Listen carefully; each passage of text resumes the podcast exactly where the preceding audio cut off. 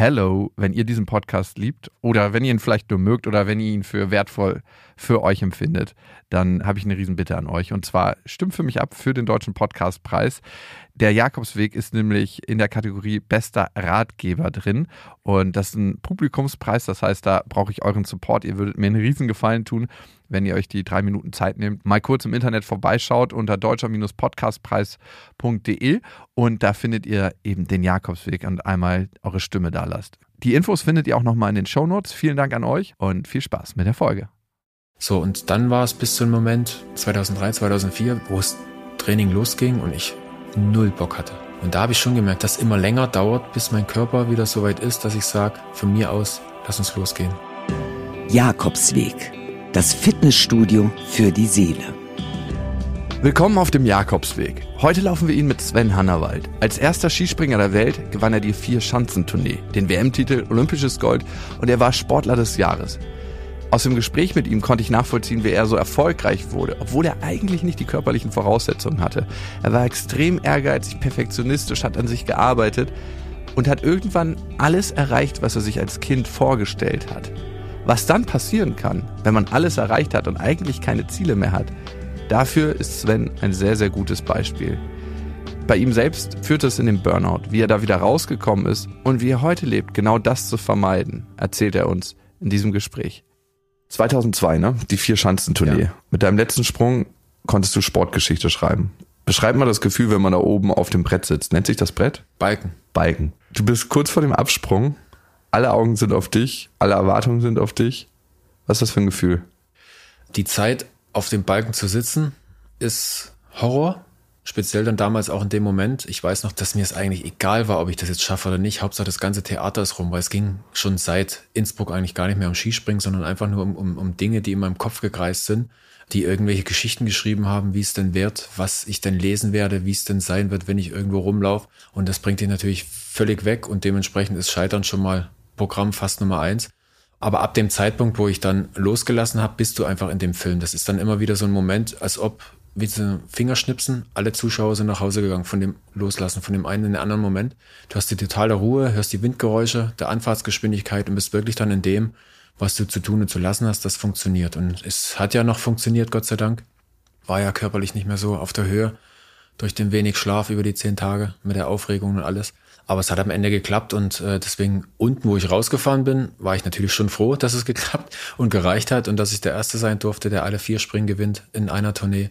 Aber oben war es mir egal, ob es klappt. Vielleicht war es auch wichtig, dass es dir in dem Moment egal war.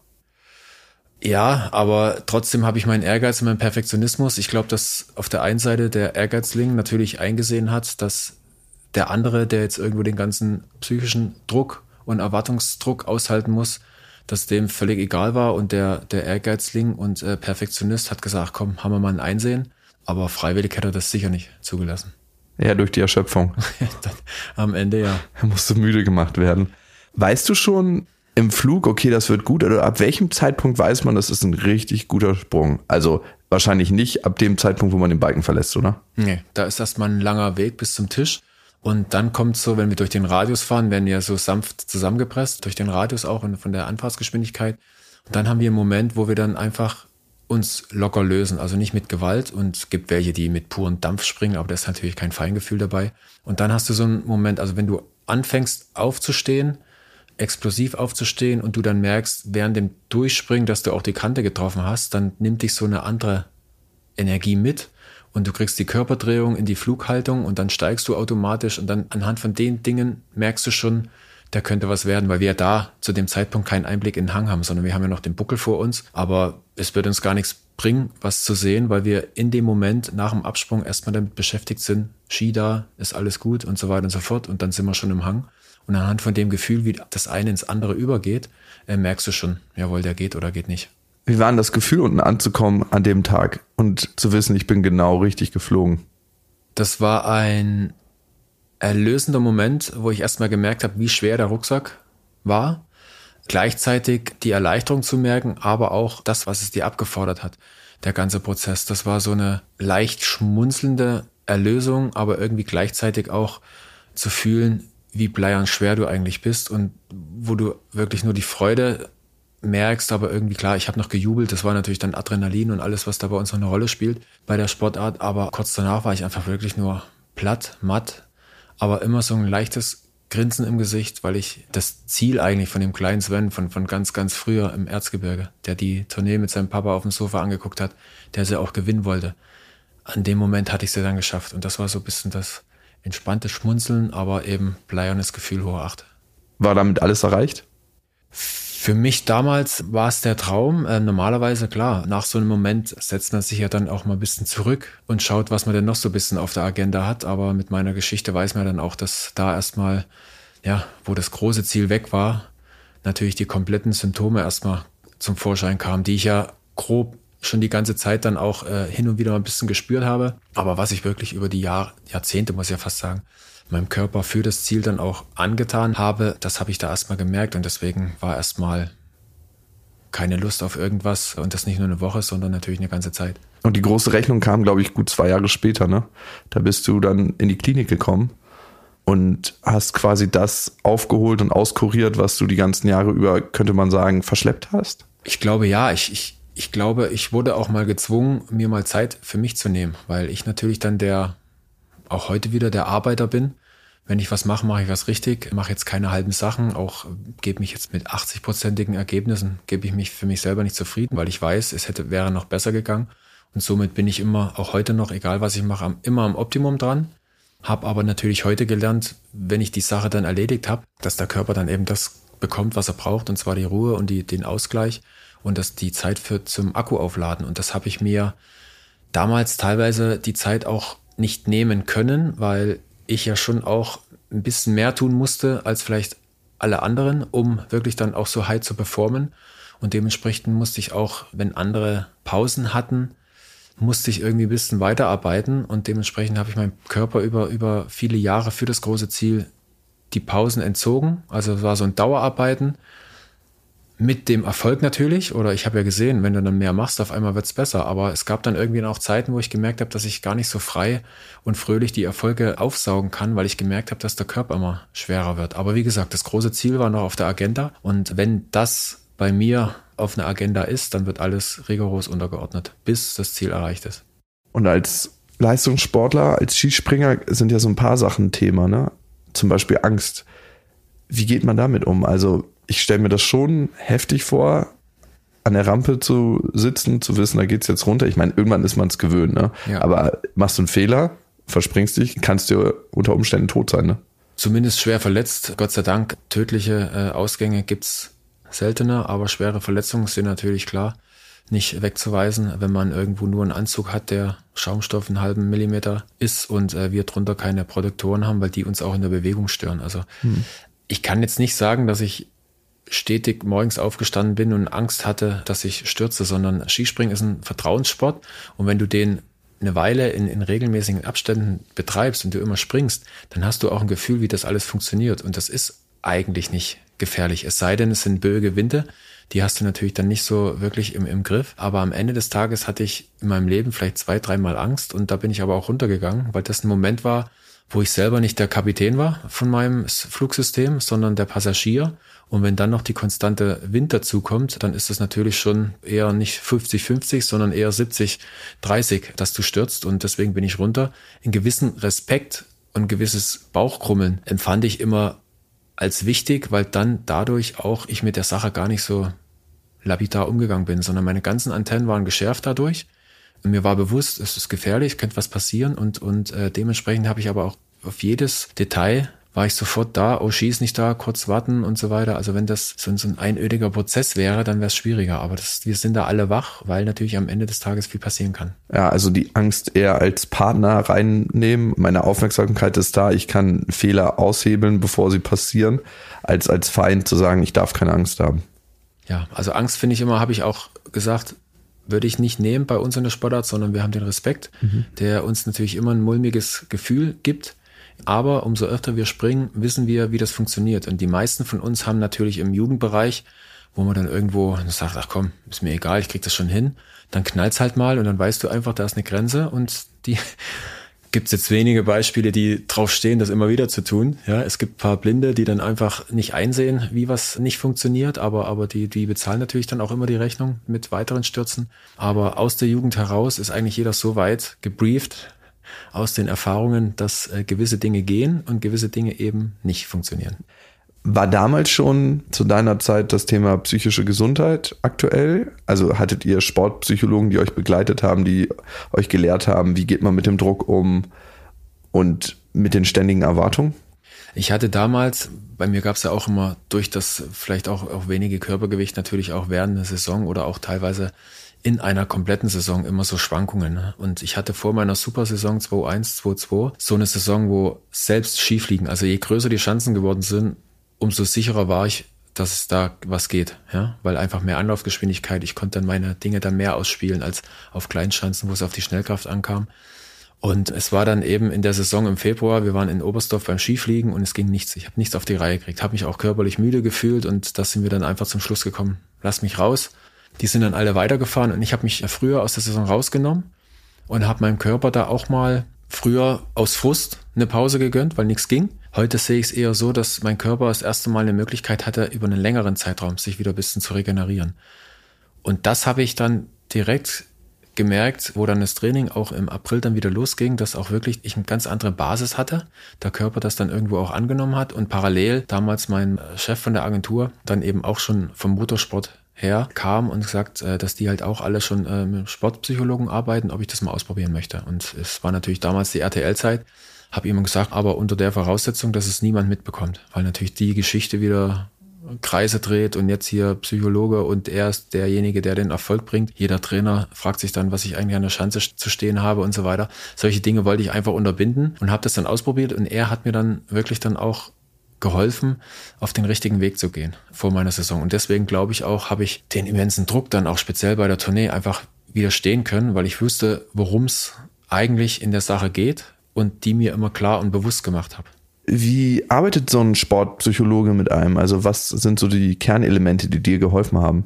Also ein Sportpsychologe hat natürlich die Erfahrung von, von vielen, vielen verschiedenen Leistungssportarten. Und dann war für mich eigentlich das, was mir am Anfang nicht so bewusst war, dass er nicht kam mit seinem Buch, mit mir gesprochen hat und mir dann Hausaufgaben mitgegeben hat, sondern in jeder Stunde oder in jeder Zeit, wo wir uns getroffen haben, dann am Ende des Tages kam die Lösung von mir.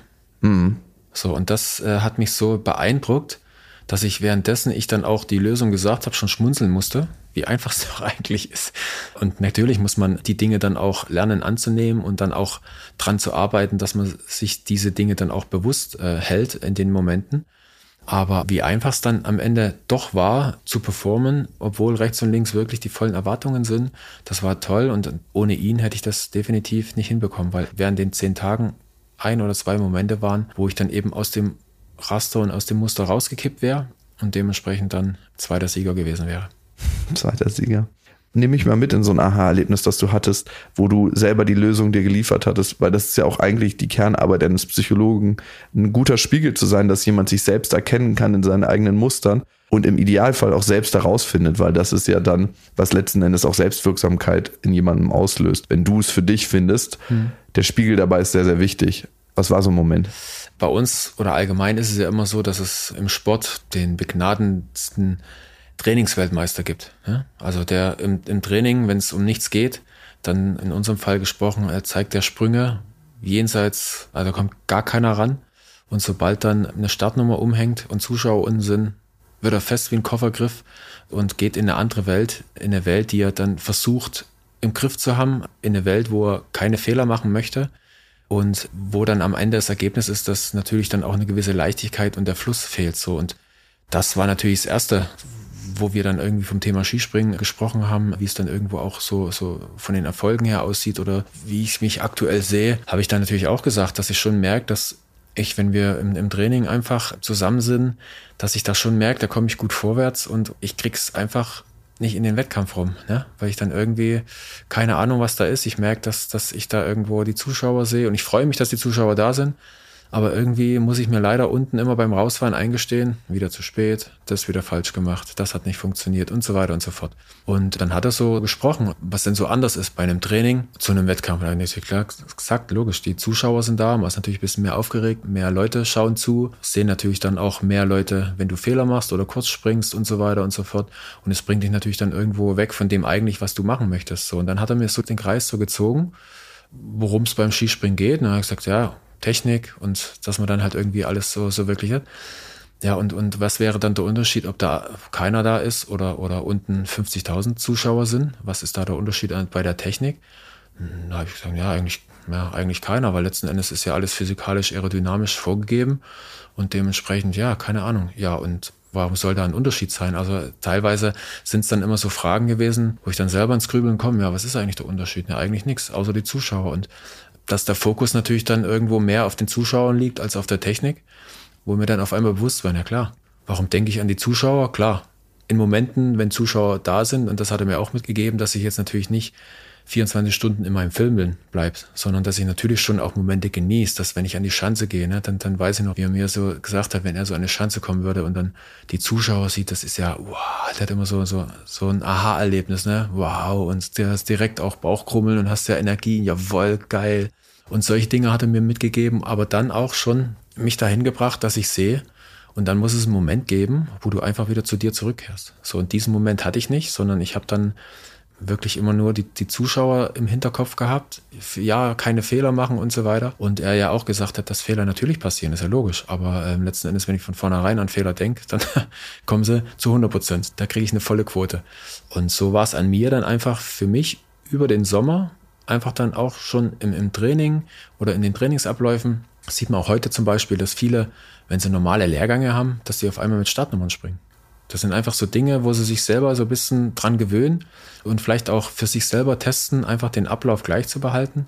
Die einen kriegen es nicht hin, aber der andere, bei dem anderen dauert es vielleicht ein bisschen länger. Aber für mich war das das Thema, dass ich gemerkt habe über den Sommer, dass ich konzentrierter gearbeitet habe, wenn es ums Skispringen ging und dann automatisch bei Wettkämpfen kein Problem hatte, weil ich eben den gleichen Ablauf leben konnte. Ich würde gerne mit dir so ein bisschen deinen sportlichen Werdegang durchlaufen. Wann fing das eigentlich an, dass du gemerkt hast, Skispringen, das macht dir Spaß und das kann irgendwie was Größeres werden, weil zuallererst betreibt man ja Dinge erstmal als Hobby. Ne? Du gehst ja nicht dahin und sagst, ich will der beste Skispringer der Welt werden. Oder bist du mit dem Ziel da angetreten? Also mein Ziel war, ähm, die Tournee zu gewinnen. Und dazu musste natürlich dann, ja, auch anhand der Sportart immer eigentlich im Wettkampf am weitesten springen. Klar, wenn man dann das erste Mal an der Schanze ist, äh, weiß man nicht, was rauskommt. Ich habe aber relativ schnell gemerkt, dass meine Ergebnisse gegenüber den anderen natürlich trotzdem immer viel besser waren. Also dass ich echt wirklich auch ohne viel Zutun Schanzenrekorde gesprungen bin, ist immer weit gesprungen bin, vielleicht auch immer öfter der weiteste war. Also ging es ja eigentlich schon ohne viel zu tun und ohne viel zu überlegen äh, schon relativ gut. Ne? Ich habe natürlich dann auch das Talent gehabt, dass ich Dinge, die von außen kommen, fast eins zu eins direkt umsetzen kann. Also auch das war so ein bisschen das, was mich immer schneller vorwärts gebracht hat gegenüber anderen. Ja, und das hat natürlich dann irgendwo gleichzeitig natürlich Spaß gemacht. Wenn man in einer Sache dann irgendwo der Beste ist, kann ich ja nicht sagen, mir macht es keinen Spaß. Und das hat natürlich vielleicht auch auf eine gewisse Art und Weise dann auch angefangen, süchtig zu machen. Hm. Warst du schon immer ehrgeizig, würdest du sagen? Ich habe es auch erst später gelernt, dass ich Ehrgeiz und Perfektionismus in mir trage, weil ich eigentlich früher gedacht habe, sind alle so. Also mein Vater hat mir ja auch erzählt, dass ich bei zweiten Plätzen geweint habe, dass ich, wenn ich an eine Schanze neu gekommen bin, wo ich noch nie gesprungen bin, habe ich mir irgendeinen Offiziellen gesucht, wo ich glaube, okay, der rennt mit der Vereinsjacke hier rum, den frage ich mal, wo hier der Schanzenrekord ist. Also das sind Dinge, ja, die, die kannst du natürlich jetzt nicht im hohen Alter ansetzen, weil man dann natürlich gleich als der abgehobene Vollpsycho gilt, ja. Aber damals zu der Zeit, ähm, ich hatte wenig Konkurrenz. Ich bin ja eigentlich auch als Kombinierer Langlauf und Spring musste ich ja machen damals, weil äh, die Springer genug waren. Habe ich ja als Kombinierer die Wettkämpfe der Spezialisten gewonnen. Bis hin, dass sie mich gar nicht mehr mitspringen lassen haben bei, bei einer Spartakiade, den Olympischen Spielen im Osten damals, weil sie wussten, dass ich alle schlagen werde. So, und das sind schon, sehe ich schon, dass ich viel mitbekommen habe. Talent, auch Instinkt und so weiter, wo ich gut mit dabei war. Deine Mutter, war das der Mensch, der dir damals am nächsten stand? Eigentlich Eltern, sowohl okay.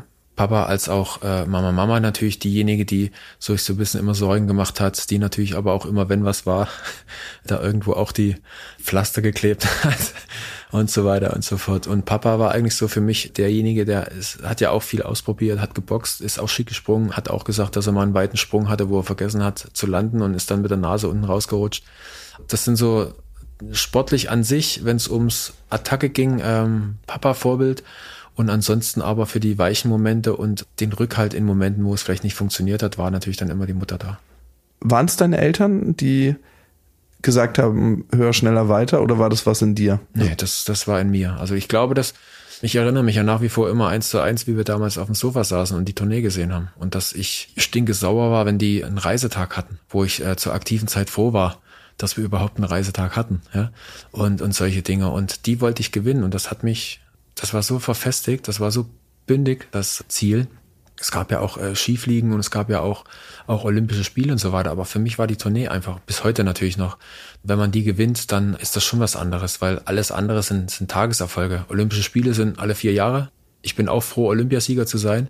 Aber Tag X hat's funktioniert. Bei der Tournee, da gibt's keinen keinen glücklichen Tourneesieger. Es gibt einen überraschenden, ja, der vielleicht äh, bei keinem auf der Rechnung war, aber auch der muss sich äh, über zehn Tage muss der sich durchboxen mit allen Dingen, die währenddessen auf ihn zukommen. Tageserfolg kannst du morgens aufstehen und denken, hast eh keine Chance und dann hast du auf einmal die Goldmedaille um.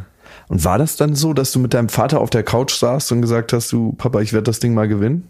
Nee, also es war ein innerliches Ziel. Ich glaube, wenn ich es laut gesagt habe, dann hängst du dich natürlich dann irgendwo auch immer. Bin ich heute noch so, dass ich viele Dinge eher gefühlt runterspiele, um mir nicht den Druck selber aufzubauen, weil ich natürlich mit meinem Perfektionismus, wenn ich dann mal sag, ich will es gewinnen, dann habe ich ja schon mal automatisch wieder 30 Kilo mehr in meinem Rucksack, mhm. mit den ich mir eh selber fülle. Und dementsprechend bin ich von vornherein immer erstmal ein bisschen pessimistisch, weil ich weiß, dass viele Dinge auch dazukommen können, die mich dann einfach extrem enttäuschen. Und ich mich aber dann eher freue, wenn es besser klappt, als ich dachte. Und meistens geht's dann noch viel, viel besser. Wovor schützt dich dein Perfektionismus? Dass ich nicht in irgendwelche Fahrwasser komme, äh, wo ich zehn Jahre später sagen würde, hättest du dich mal angestrengt, wärst du vielleicht auf dem richtigen Weg. Und jetzt musst du gucken, was du daraus machst. Glaubst du, dein Perfektionismus ist für dich oder auch für andere?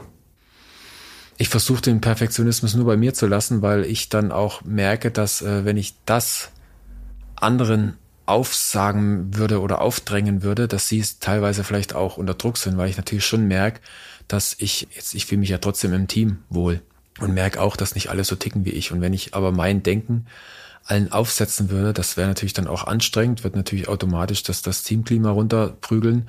Und ich weiß, dass es Menschen gibt, die auch ohne Perfektionismus High-Performer sind. Es gab ja für dich fast den Ausstieg aus der Nationalmannschaft, ne? Im Mai 1997. Da hat ja dein Trainer zu dir gesagt, du Sven, das wird deine letzte Saison in der Nationalmannschaft. Wie kam es, dass du auf diesem Leistungsniveau damals warst und dich dann zurückgekämpft hast? Hat entscheidend damit zu tun gehabt, dass ich 91 nochmal im Februar Juniorenweltmeisterschaft hatte und in der Saison danach im ersten Jahr der Männer gelistet war. Also sprich, bis dahin waren so Jugendliche, wo man dann einfach auch nicht so, ja, da hast du vielleicht mal einen Juniorenweltmeister von vor zwei Jahren mit, mit, mit am Start, aber meistens, wenn du Juniorenweltmeister bist, geht's eigentlich relativ schnell schon dann für die, dadurch, dass die Voraussetzungen so super sind, schon in die erste Mannschaft der Herren. Und für mich stand dann eben der Wechsel zu den Herren an und dann habe ich erst mal gemerkt, wie weit der Weg eigentlich ist, was ich noch erreichen wollte. Also sprich, die Tournee war ja nach wie vor immer so ein bisschen auf der Agenda. Und wenn du dann das erste Mal wirklich dann mit, mit Tourneesiegern, Weltmeistern, Olympiasiegern, Skiflugweltmeistern in einem Wettkampf bist, ja, und du nicht mal einen zweiten Durchgang erreichst oder vielleicht gar nicht die Quali für, für, für einen Wettkampf erreichst, dann sind es so Momente, die dich schon sprachlos machen. Auf der anderen Seite war aber für mich der, der Mauerfall und der Wechsel in, in den Schwarzwald für mich auch so erstmal auch mit meinem Alter von 16 Jahren war das erstmal so ein bisschen Neuorientierung. Ne? Also ich größtes, größtes Thema war natürlich im, im Osten, im Internat, sind die Erzieherinnen so lang ins Zimmer gekommen, bis das Licht ausgeblieben ist. Im neuen Internat dann im Schwarzwald war es so, dass es hieß, ab 8 Uhr ist auf dem Gang Ruhe. Also was du da im Zimmer gemacht hast bis 12, 1, keine Ahnung wie lang, war völlig egal. Und das habe ich dann nicht ausgekostet, aber einfach gelebt, wie die an, mit den anderen auch. Es war jetzt nicht so ein Einzelgänger. Und habe auch weiter nach wie vor normal trainiert, habe mich da nicht hängen lassen, aber schon gemerkt, dass einfach der Kopf ein bisschen wo, woanders war. Und diese Zeit ging dann so schnell rum, dass ich erst aufgewacht bin mit dem Gespräch, als mein Trainer dann kam, dass er der Einzige war, der nochmal ein Jahr für mich die Hand gehoben hat. Und äh, wenn es nach dem Jahr nicht funktioniert, dann ist es okay. Und das hat er mir dann eben in dem, in dem Gespräch dann auch mitgegeben. Und da war ich wie so ein Schnipsen wieder der alte Sven. Also habe gemerkt, oh, habe so ein bisschen auch Fracksausen gekriegt. Ich denke so, oh nee, jetzt, jetzt, jetzt ist auf einmal alles weg, was du dir so aufbauen wolltest. So, so, so, so das böse Erwachen, ne? so albtraummäßig. Auf der einen Seite hat es mich aber auch erleichtert, weil ich dann wirklich direkt gemerkt habe, nee, nee, nee, nee, so schnell gebe ich mich nicht geschlagen. Und dann war natürlich dann ab dem Zeitpunkt über den Sommer, hat man dann gesehen, wie schnell es ging, weil im Winter war ich dann das erste Mal auf dem Podest bei der Tournee in Innsbruck als Zweiter, habe dann Bischofshofen meinen ersten Weltcupsieg gewonnen und habe eigentlich war dann Zweiter in der in der Tournee damals und habe eigentlich damals dann in der Tournee dem dem Japaner Funaki den Grand Slam versaut, weil der hatte die ersten drei gewonnen und ich habe dann Bischofshofen gewonnen und dementsprechend war nicht er der Erste, sondern ich durfte dann viele, viele Jahre, oder viele, viele Jahre, vier Jahre später dann derjenige sein, der es entgegennehmen durfte. Gab es zu der Zeit schon so ein kleines Flackern, so ein rotes Licht von deinem später aufkommenden Burnout, was du heute erkennen würdest, was damals aber noch nicht ersichtlich war für dich, weil du die Zeichen noch nicht lesen konntest? Ich glaube, die ersten wirklich körperlichen Konstanten kamen, als ich zum einen 2000 schon mal so eine Saison hatte, wo ich zwar mitgeschwommen bin, also wo wir auch im Team mal Weltmeister waren und, und, und auch mal Vize-Weltmeister dann irgendwo, aber ich habe gemerkt, dass die ersten beiden Jahre, die es so gut ging, also 97, 98 und 98, 99 war noch, da ging das irgendwie noch so.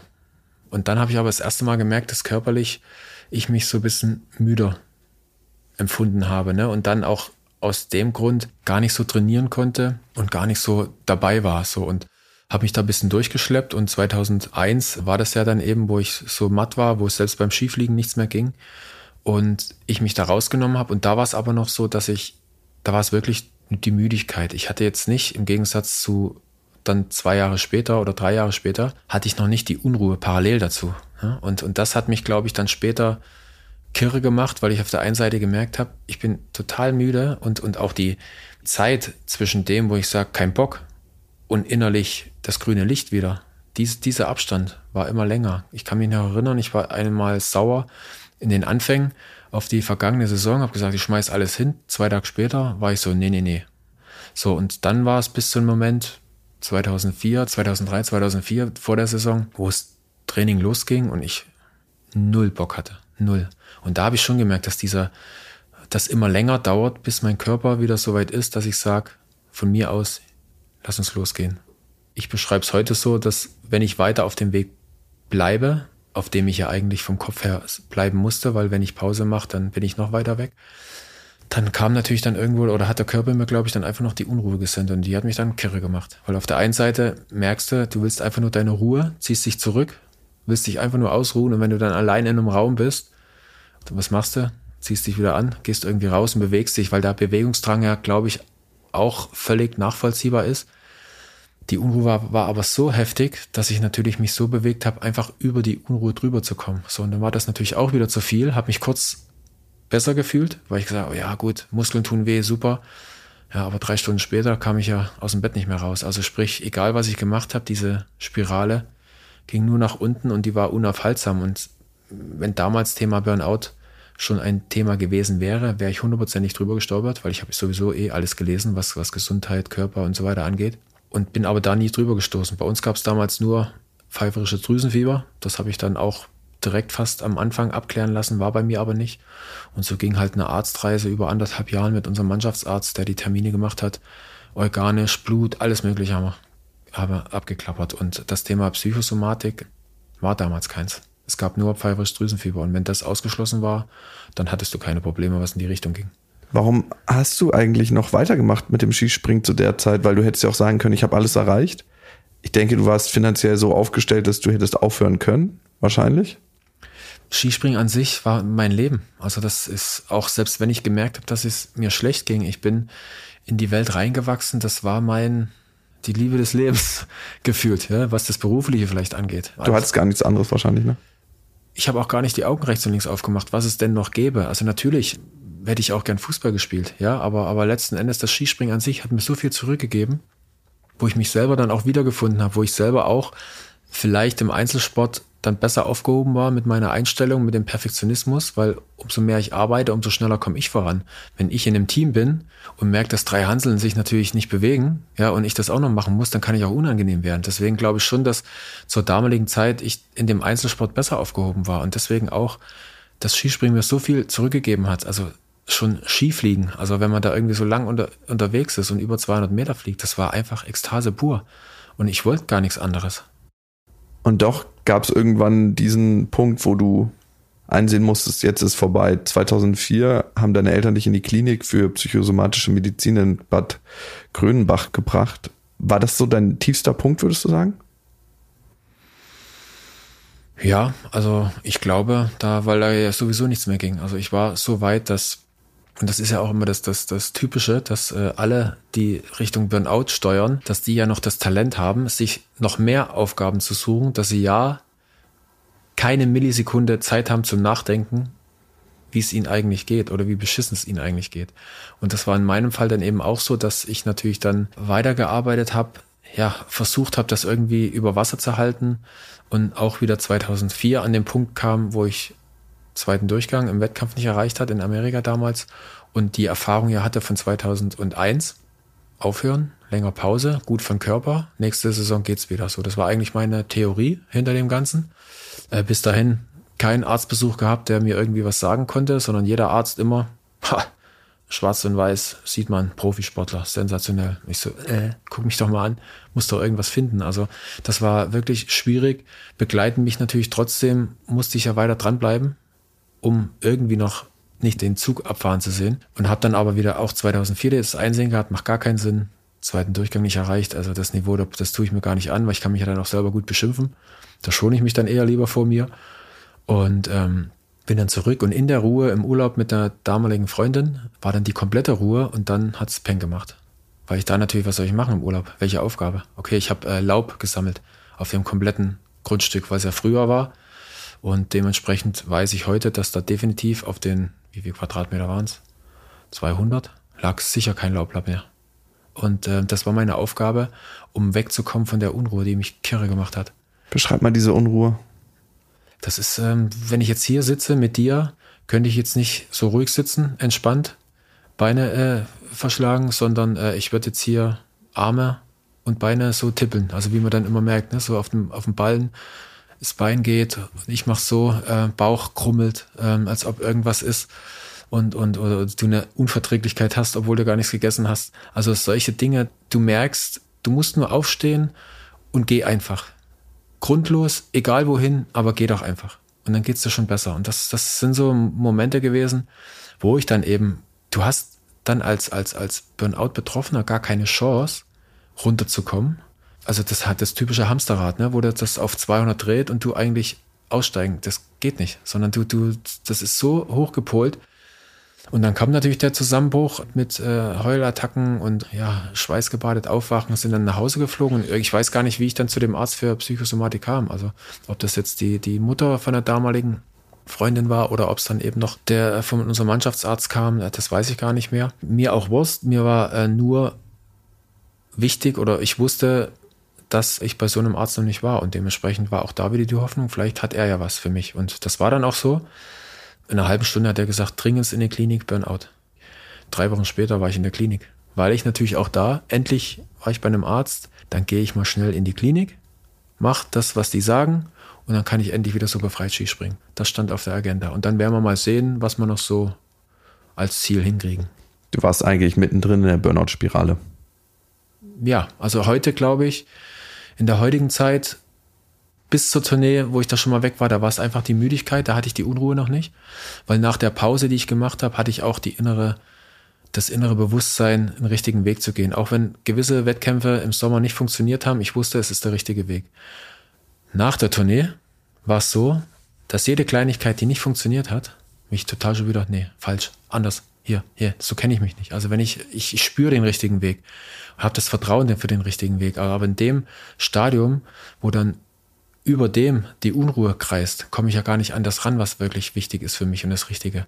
Und das hat mich so hin und her kirre gemacht. Und, und das war der Unterschied, dass ich da 2000, vielleicht eine Saison früher schon, ja, in der heutigen Zeit wäre ich eine, eine Saison früher schon in die Klinik. Waren psychische Probleme in dem Jahr, also rund um 2000, eher stigmatisiert, gerade bei Männern? Gab's nicht. Also Psyche, da gab's einen Sport, also da gab's jemanden oder gab's diejenigen, die es einfach im Wettkampf nicht hinbekommen haben, die, die haben es halt vom Kopf nicht drauf gehabt, so hieß es.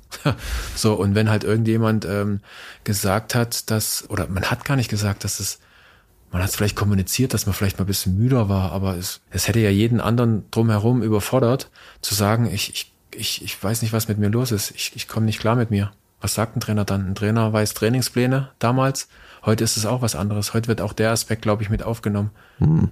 Ab wann bist du damit offener umgegangen?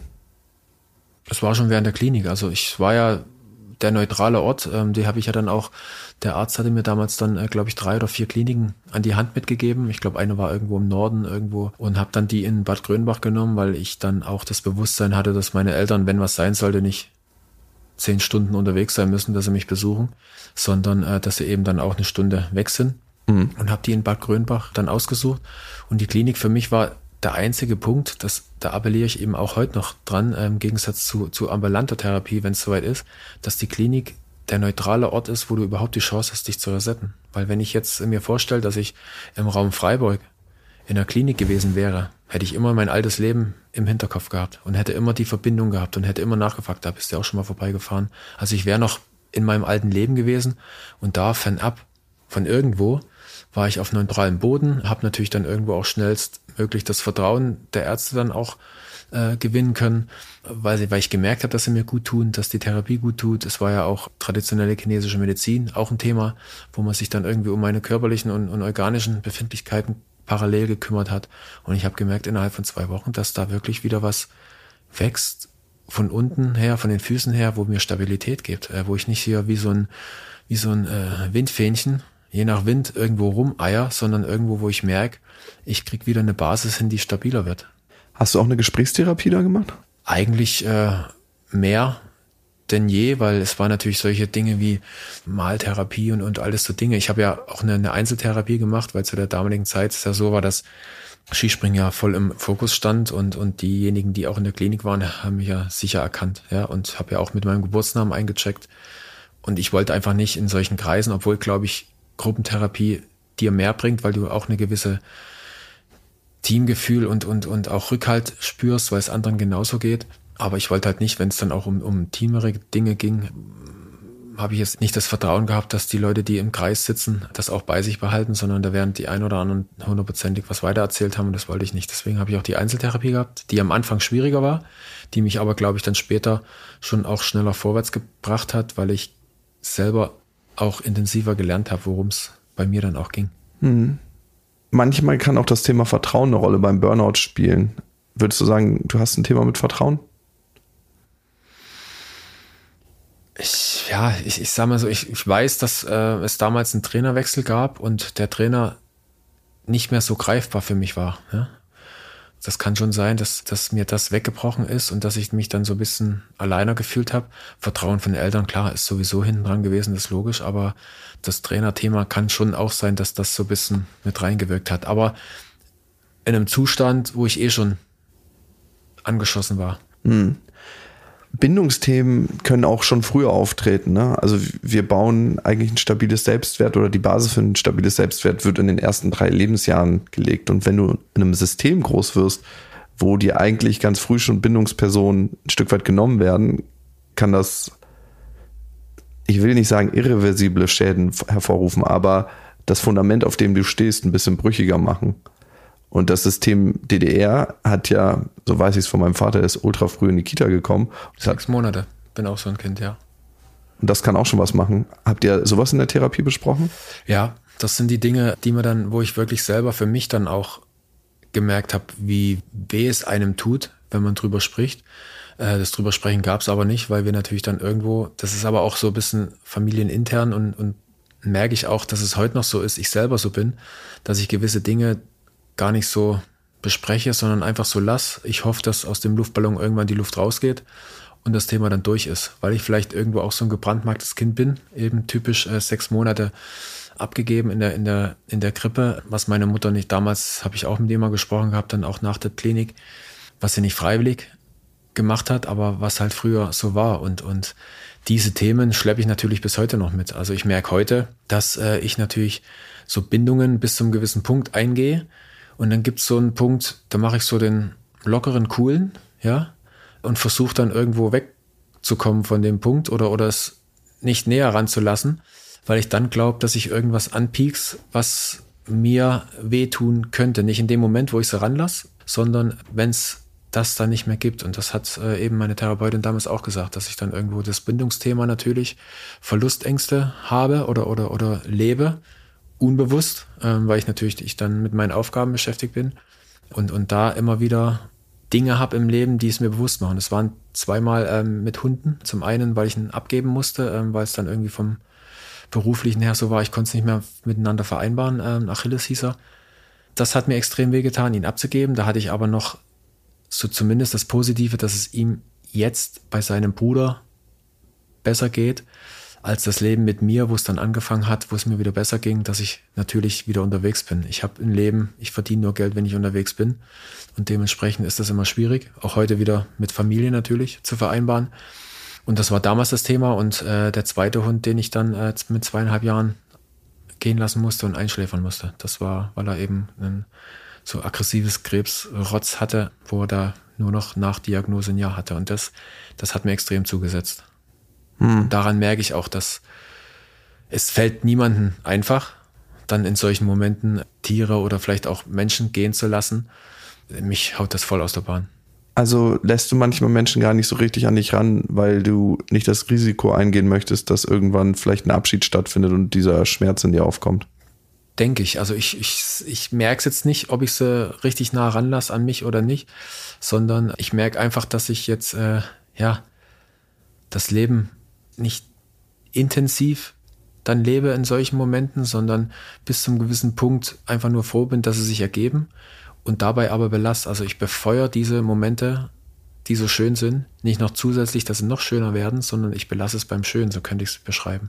Mhm. Weil es gibt ja auch Leute, die dann ja, teilweise sich noch tiefer reinmachen und, und vielleicht auch äh, in der Beziehung fürs Gegenüber alles tun. Ja, ich merke, ich gehe bis zu einem gewissen Punkt, der fühlt sich schön an und, und ich bin auch froh, dass es diesen Punkt gibt, aber ich befeuere ihn nicht noch mehr. Ja, was sich vielleicht am Anfang schöner anfühlen würde, dann aber vielleicht, wenn es das nicht mehr geben sollte, mich völlig blank macht. An dieser Stelle eine kleine Werbung. Ich möchte euch heute die Paracelsus Gesundheitsakademie vorstellen. Und ich bin ja ein riesiger Fan von Weiterbildung. Paracelsus ist europäischer Marktführer in der Naturheilkunde-Ausbildung. Und die haben auch 2023, 2024 den Deutschen Bildungsaward gewonnen. Also eine Sache, die ich euch auf jeden Fall empfehlen kann. Was ich so gerne mag an Weiterbildung, man bekommt immer nicht nur eine Expertise an die Hand, die gut für die Vita ist, sondern auch ein Werkzeug fürs eigene Leben.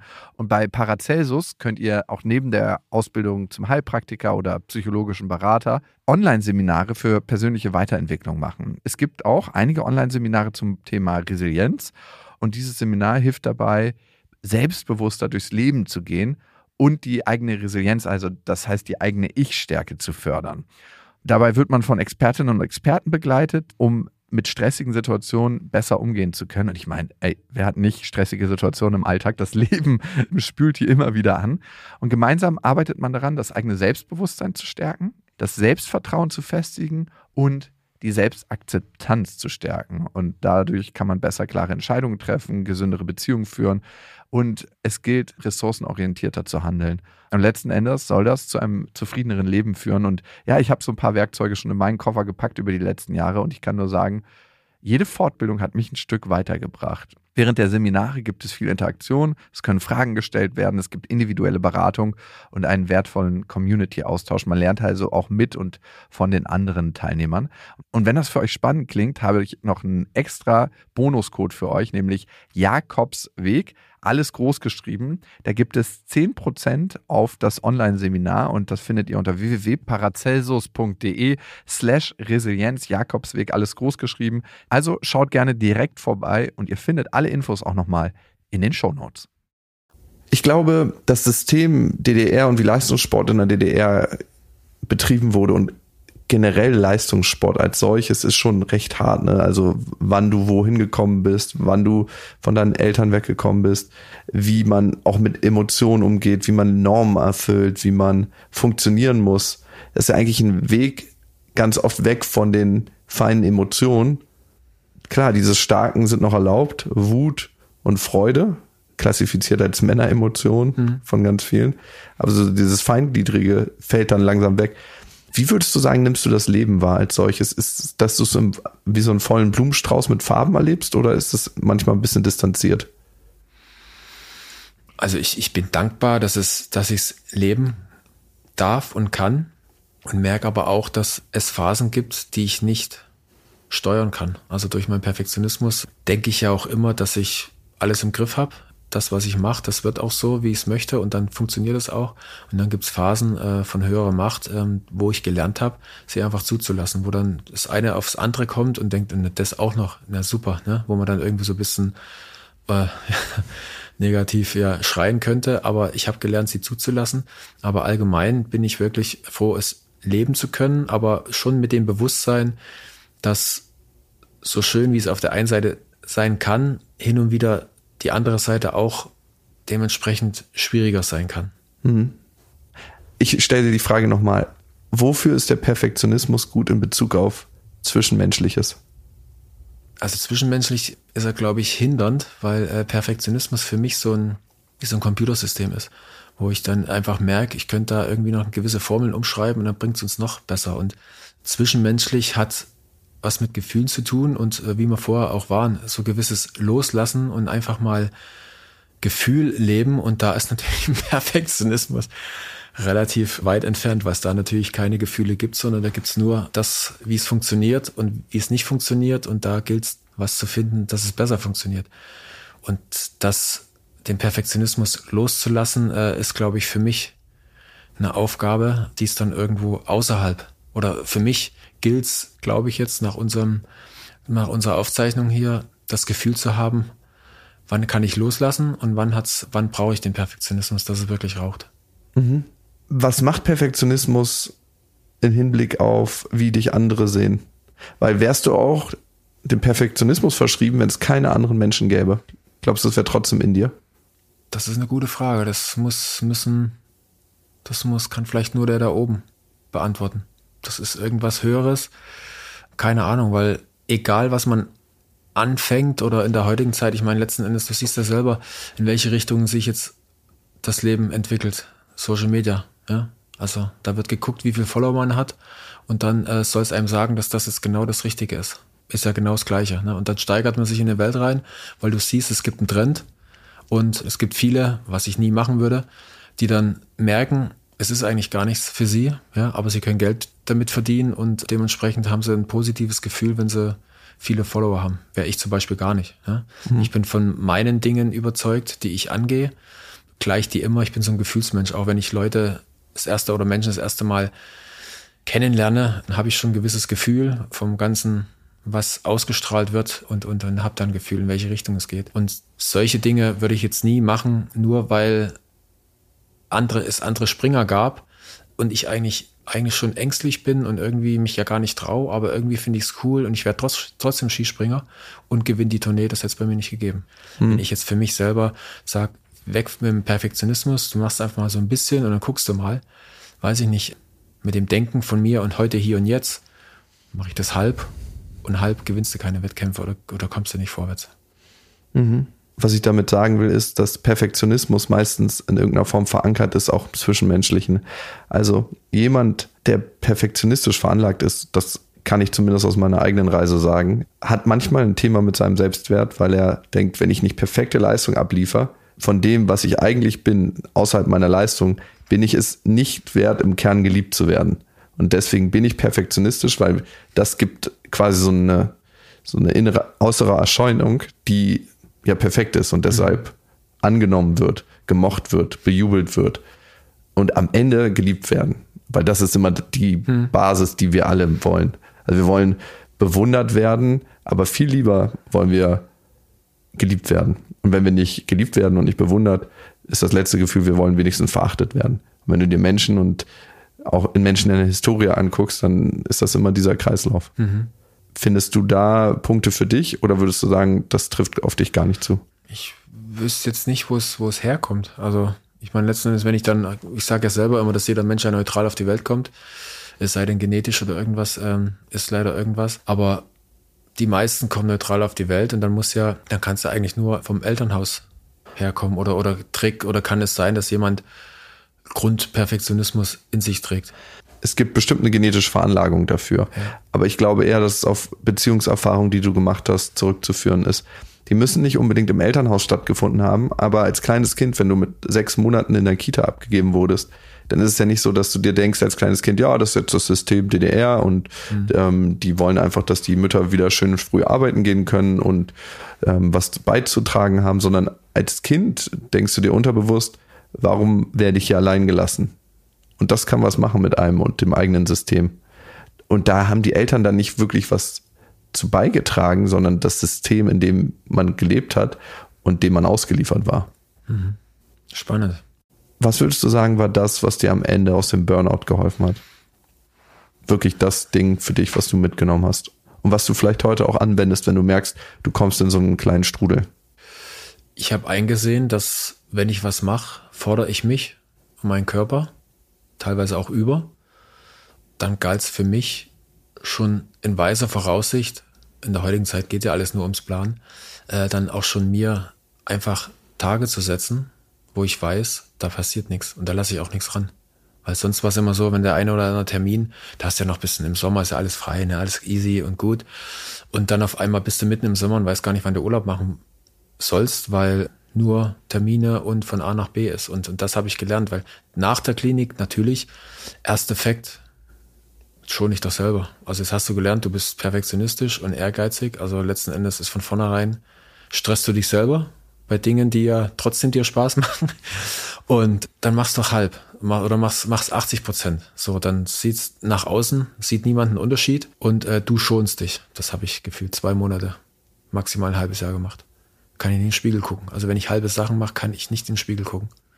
Das ist für mich Zeitverschwendung, mich mit der ganzen Thematik zu beschäftigen. Ja, weil ich dann weiß, es ist so ein halb geschriebener Brief und äh, wenn es Ende fällt, was soll ich damit? So, also ist es an mir jetzt, äh, habe ich gelernt, die Dinge, die ich mache, sorgfältiger auszusuchen, vielleicht auch besser zu planen in, in, in Perioden, wo ich dann irgendwo sage, okay, wenn es jetzt nicht unbedingt morgen sein muss, können wir das auch vielleicht dann und dann machen oder noch später. Und dann weiß ich dann, es ist Feuer und, und wenn ich es aussuchen kann, danach ist dann Ruhe. Danach kriegt der Körper dann nach so einer Belastung einfach dann auch die Ruhe, die er braucht, um sich wieder aufzuladen. Und dann ist das für mich, dann fühlen sich teilweise auch Schmerzen gut an, weil ich weiß, danach gibt's die Pause, wo ich mich auch wieder ausruhen kann. Und das gab es halt damals nicht, weil damals ich in so einer, in so einer Abfolge war, äh, trainiert, Schmerzen, aber ich muss morgen wieder trainieren, weil ähm, ich muss ja weiter vorwärts kommen. Und das ist so. Und ich, aber auch gleichzeitig das Bewusstsein heute zu haben, dass natürlich ich der Welt nicht sagen kann, wie sie sich drehen soll, sondern ich in einem großen Kosmos bin, der dann mit Digitalisierung und hier wird ja alles noch schneller und wir haben ja noch mehr Möglichkeiten irgendwann mal, dass gewisse Dinge auf mich zukommen, wo ich schon weiß, boah, das wird aber heftig. Aber auch da ist es so, da geht's dann halt Augen zu und durch. Währenddessen gucke ich mir die Phasen an, wo ich mich äh, zumindest ein bisschen ausgleichen kann, achte darauf, was mir gut tut. Und wenn das Stresspaket geschnürt und abgeschickt ist, dann ist auch da die Ruhe. Und im Gegensatz der alte Hannawald wird dann das Paket abschicken und wird sich direkt wieder mit dem neuen beschäftigen. Und das gibt's nicht mehr. Würdest du sagen, du könntest heute nicht mehr in Burnout kommen? Einzige Berufung, wo für mich Burnout direkt vor der Tür stehen würde, wäre der Trainerberuf. Weil ich glaube, dass der Erfolg der Mannschaft, die ich trainiere, wäre mir der Erfolg wichtiger von ihnen als meine Gesundheit. Und wenn die schlafen und sich ausruhen, würde ich mir Gedanken machen, wie ich sie noch besser kriege. Und das, glaube ich, ist die Schleife, da könnte ich mich selber nicht bremsen. Deswegen ist das auch die Berufung, wo ich von vornherein nach der Klinik oder nach dem Aufhören direkt gesagt habe, mache ich nicht. Alles andere ist handelbar. Ist es immer noch ein bisschen in deinem Kopf so, dass es da rumspukt? Vielleicht ist in zehn Jahren die Schleife anders, dass du es dann doch machst, weil für einen Trainer kannst du ja nicht zu alt sein. Nee, weil äh, ich weiß, äh, wie das Ergebnis sich angefühlt hat und ähm, ich heilfroh war, dass ich damals auch in der Klinik die ersten Schritte machen konnte aus Befreiung, aus, aus eigenem Wollen und nicht, weil irgendwie innerlich wieder irgendwas unruhig war und ich gezwungen war, mich zu bewegen. Und das äh, will ich nie wieder erleben und da tue ich alles dafür und lass mich dann auch nicht bereden, noch irgendwas anderes zu machen, weil ich weiß, was das Ende ist. Und das will ich nicht mehr erleben. Ich finde es total mutig, als Person der Öffentlichkeit seine Themen auch in die Öffentlichkeit zu bringen und anderen Menschen diese bewusst zu machen, weil am Ende hilft es, dass wir auch mehr zu unseren eigenen Themen stehen und diese nicht verdrängen, weil nur wenn wir uns dem bewusst werden, können wir sie auch bearbeiten. Und Themen, die wir unterdrücken, die wollen wir selber nicht wahrhaben und die können wir deshalb auch nicht erkennen und nur was wir erkennen können, können wir bearbeiten. Deswegen führe ich diese Gespräche nicht natürlich nur, um zu gucken, was haben wir so für Themen, sondern auch, um lustige Gespräche zu führen. Dieses Mal war es sehr, sehr spannend. In puncto Ehrgeiz, in puncto Perfektionismus, in puncto Ziele erreichen und wie man mit einem Burnout umgeht. Vielen Dank an dich, Sven Hannawald, dass du so offen warst. Und ich möchte an dieser Stelle auch meinem Team danken, das diesen Podcast möglich macht. Ramona Gier schneidet diesen Podcast und hat ein extrem gutes Gespür für Inhalte. Und wenn ihr gerade im Internet unterwegs seid, abonniert diesen Podcast gerne überall, wo es Podcasts gibt. Das heißt auf Spotify, auf Deezer, auf Amazon Music und auf Apple Podcasts habt ihr nicht nur die Möglichkeit, den Podcast zu abonnieren, sondern auch eine Bewertung zu hinterlassen. Und darüber freue ich mich immer besonders. Ich lese mir das gerne durch, was ihr von dem Podcast haltet, wie ihr euch weiterhilft, äh, ob ihr Änderungswünsche, Verbesserungsvorschläge habt. Denn ich will immer mit dem, was am heiligsten ist, sehr, sehr bewusst umgehen, nämlich mit eurer Zeit. Danke dafür. Jakobsweg. Das Fitnessstudio für die Seele.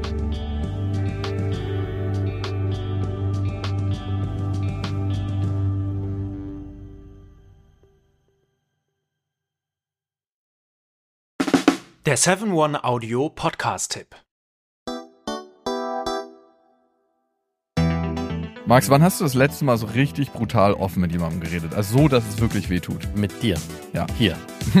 Das sind wir, beste Freundinnen, der ultra-ehrliche Männer-Podcast. Und wir reden über Liebe, Sex, Beziehung, über alles, was eigentlich hinter verschlossenen Türen besprochen wird. Und manchmal auch über Freundschaft. Bei uns erfahrt ihr so Sachen, wie man wirklich herausfinden kann, ob man mit einer Frau zusammen sein will oder doch nur bimsen. Und warum Max Freundin gerade zumindest im Podcast einen Riesenunfall mit ihrem Pferdehänger hatte. Das eine oder andere Gedankenexperiment wird ja auch noch gemacht. Also hört rein, jeden Donnerstag gibt's beste Freundinnen überall, wo es Podcasts gibt.